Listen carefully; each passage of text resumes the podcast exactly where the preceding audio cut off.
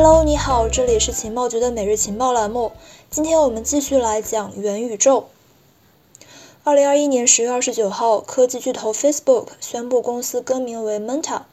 这个新的名称呢，来自于科幻词语元宇宙 （Metaverse），并且它将计划在五年之内成为一家元宇宙公司。这样的一个举动呢，震惊了整一个互联网科技圈，也引起了加密市场的关注。毕竟元宇宙呢，在今年的夏天也曾经是区块链的风口之一。除了 Facebook 之外，微软、百度、腾讯等等的一众科技公司也开始去布局元宇宙相关业务，抢注商标。就连巴黎世家、还有蓝思科技等等呢，也开始进军这个领域。很多投资人呢，也纷纷投资元宇宙相关的产业和概念股。近日，元宇宙概念股呢也是再次集体升温。元宇宙为什么这么火？它真的是未来吗？还是一时的概念炒作和投机商机呢？元宇宙呢其实并不是一个新诞生的概念，相反，它有着一定的历史渊源。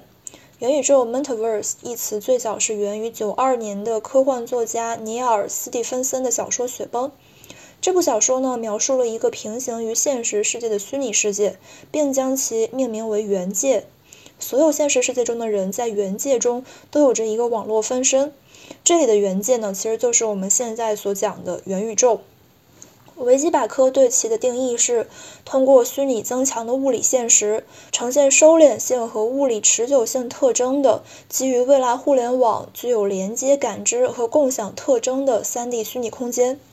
电影《头号玩家》中的场景也是对这个词的呈现，也就是在未来，人们可以随时随地的去切换身份，自由穿梭于物理世界和数字世界，在元宇宙来学习、工作和生活。元宇宙为什么突然这么火爆？可以从科技领域和加密领域分别来去探究其原因。在科技领域，元宇宙的爆火呢，起源可能是在2021年的三月份，美国游戏公司 Roblox 以接近300亿美元市值上市，并且被冠以“元宇宙第一股”称号，市值迅速翻了将近十倍，直接撬动了资本市场，刺激各大资本、厂商和创业团队的涌入。今年以来，包括微软、腾讯、阿里、字节，还有 Facebook、英伟达在内的科技巨头呢，都在纷纷的布局这一赛道。而在加密领域，这个概念的火爆呢，则是源于七月份的一系列项目的爆火，包括像 The Sandbox、Decentraland，还有阿谢等等，包括相关代币呢，也都获得了一个非常可观的涨幅。元宇宙概念之所以在区块链领域能够大火，也是借由今年的 NFT 热潮。NFT 技术可以很好的帮助项目做到资产确权、验真、保存。另外就是元宇宙非常的符合加密原住民的去中心化理念。可以在一个虚拟世界中自由地建设我们的世界。十月二十九号，Facebook 创始人扎克伯格表示将会为元宇宙投入数百亿美元，元宇宙将会成为移动互联网的继任者。他在一封信中指出，希望在未来十年之内，元宇宙能够覆盖十亿人口，举办数千亿美元的数字商务，并且为数百万创作者和开发者提供就业支持。回顾以往，Facebook 也曾经在区块链还有图像领域喊过很多口号，提出过一些非常宏大的愿景。那这次能成功吗？我们先来回顾一下 Facebook 之前的一些布局。早在一八年的时候，Facebook 就曾经声势浩大的去布局过一些区块链业务，包括这个一九年六月份发布的这个数字货币项目 Libra。Libra 这个项目的愿景呢，是要去建立一套简单的无国界的货币系统，并且建立一套为数十亿人所服务的金融基础设施。但是呢，这个过于宏大的愿景引起了很多金融部门以及监管机构的担忧，也导致了 Libra 项目后来被围剿。二零二零年四月份中旬，Libra 项目又发布了白皮书二点零版本。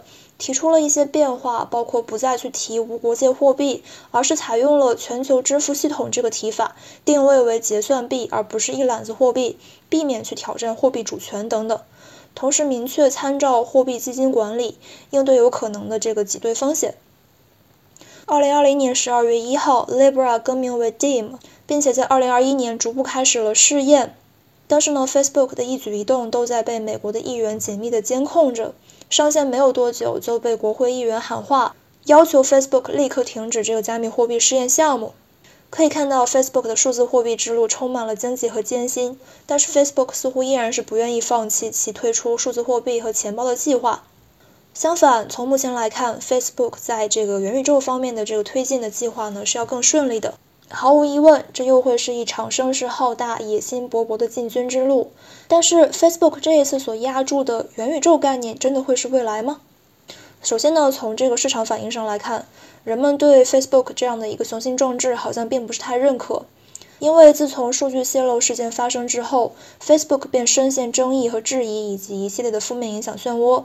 人们会认为，Facebook 最近的一些动作都只是为了想要去摆脱负面影响，转移外界对其平台治理和隐私保护问题的视线而已。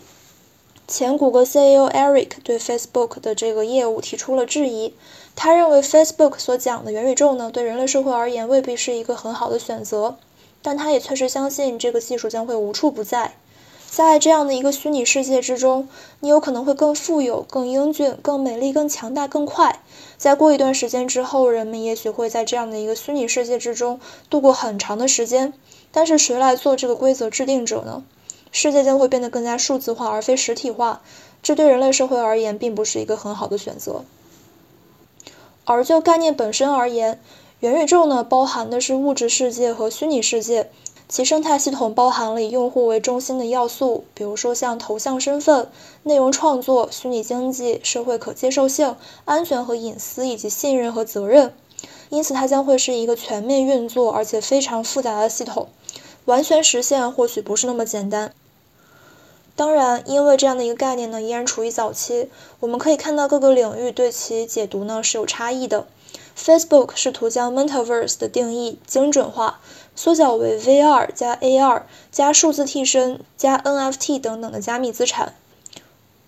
仅靠 Facebook 或许是很难搭建成一个完整的虚拟世界的，但这个事情的意义呢，其实是为我们带来了对这一概念的美好期望，以及背后真正能够带来原世界的一系列价值，包括像用户的化身以及数字资产的可转移性。总结而言，元宇宙本身代表了未来发展的必然趋势，其市场价值和发展增速呢将会非常可观。但是呢，相关的风险也需要警惕。待热潮散去，真正潜心布局的公司也会浮出水面。好的，以上就是我们节目的全部内容了，明天再见，拜拜。